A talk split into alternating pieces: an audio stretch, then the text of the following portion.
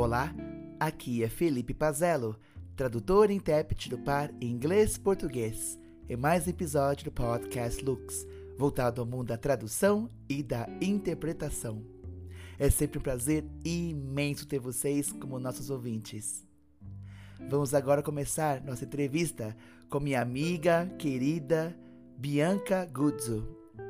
Bianca é tradutora e intérprete do par espanhol-português.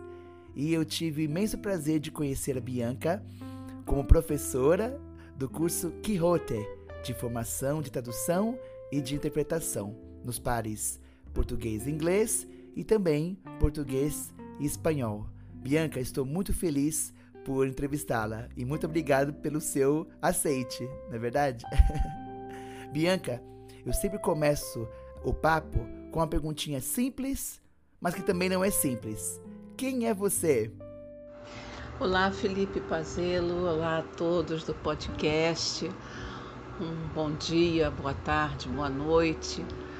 Não sei o momento em que vão escutar esse podcast, mas eu espero que seja agradável e é um grande prazer de estar aqui respondendo as perguntas que o Felipe fez para mim. A primeira pergunta, né? Quem é a Bianca Guzzo? Bom, a Bianca Guzzo é uma eterna aprendiz.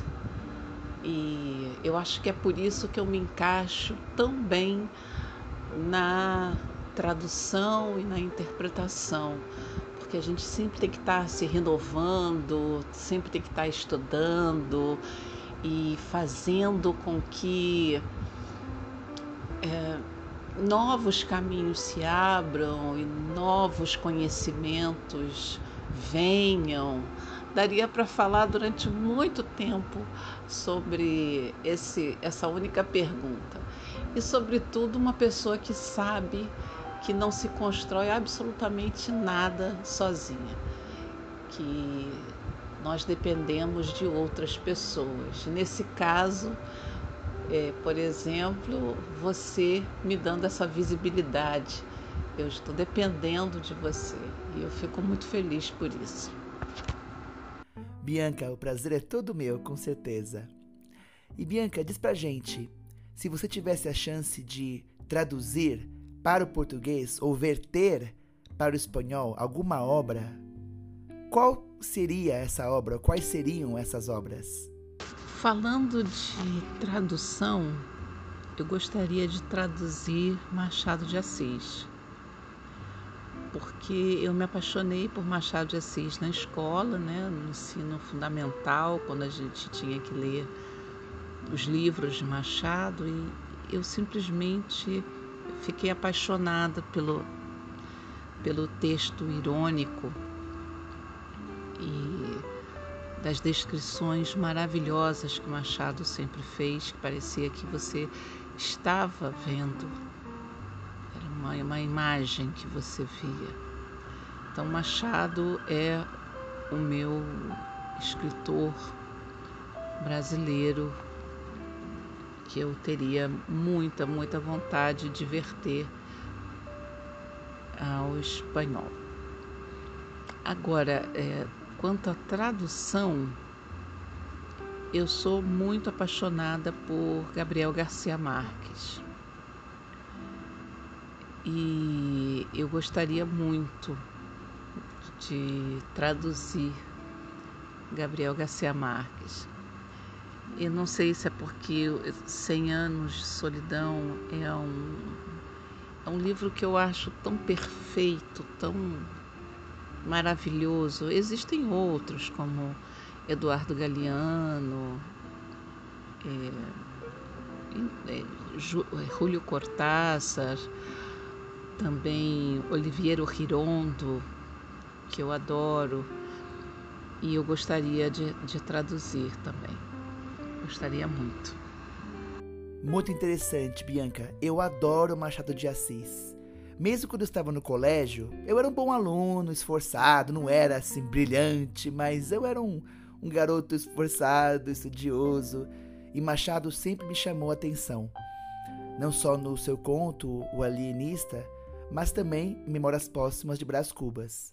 O que acontece, eu penso, é que talvez por conta de alguns professores, muitas vezes, que uh, não têm talvez uma, uma abordagem muito, muito adequada para o ensino médio, acabam meio que solapando o gosto, a fruição estética, a apreciação das obras de Machado. Eu, particularmente, tive professores muito bons, professores realmente excelentes que sempre me instigaram, sempre, sempre promoveram a leitura, sempre me encorajaram a ler. E sou muito grato a eles, com certeza. E no caso de Machado, particularmente Memórias Póstumas de Brás Cubas, eu acho uma delícia. É realmente é irônico, é debochado, é muito inteligente e uma versão em espanhol desse livro realmente é um trabalho muito complicado. Em uma versão em inglês também, com certeza, uma versão, uma versão em outra língua. Muito bom, Bianca, interessantíssimo. E Bianca, conta pra gente a sua experiência com tradução um pouco mais específica, alguma experiência mais marcante na sua vida, quer seja em tradução técnica, uh, quer seja com tradução literária? Todas as traduções que a gente faz, a gente faz com muito carinho e acaba sendo um filho. E com dores de parto e tudo. Mas a tradução literária é um prazer para mim muito grande. Eu traduzi diversos escritores de diversas realidades, ah, como Maria Helena Latini, que tem a formação de professora, como a Wanda Monteiro, que tem a formação de advogada e é poeta, e é do Pará, Belém do Pará, como Carlos Orfeu, que é um poeta maravilhoso, mas que é da, da Baixada Fluminense, de realidades completamente diferentes. O Francisco Munhoz Soler, que é um poeta de Málaga e que eu tive a honra de traduzir ao espanhol. É, o interessante é que eu tenho mais trabalhos para fazer versão passar do português para o espanhol do que fazer tradução. E esse é um grande desafio e é uma paixão imensa que eu tenho. A tradução literária ela te permite voar um pouco mais do que a técnica, mas você tem que sempre não perder a mão, porque o texto você tem que lembrar a todo momento que ele não é seu. Então você precisa ter cuidado com as metáforas usadas e todas as outras figuras de linguagem e as licenças poéticas que são usadas. Eu costumo dizer que o, o bom tradutor ele precisa saber também as transgressões idiosincráticas que aquela linguagem lhe permite. Então eu friso sempre isso, até inclusive nas minhas aulas de tradução. Saber como que o idioma pode ser transgredido na literatura é um desafio muito, muito, muito grande e que eu particularmente amo. Muito interessante, Bianca. Adorei quando você falou das transgressões idiosincráticas. Nossa, muito interessante esse seu comentário. A minha experiência com tradução literária não é tão grande.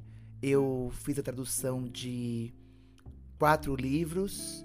Um deles é um livro de teologia, que foi um desafio enorme. Eu diria que foi um desafio em termos assim de dificuldade, de complexidade terminológica, talvez o mais difícil da minha vida, porque era uma obra muito antiga e também uh, uma obra que não foi feita para ser lida, digamos assim. É uma obra que foi feita para ser uh, falada, porque eram sermões, então é um caráter teológico, mas um caráter de pregação. Então eu eu sofri bastante com esse livro e gostei muito do seu comentário sobre a sua experiência. Muito bom.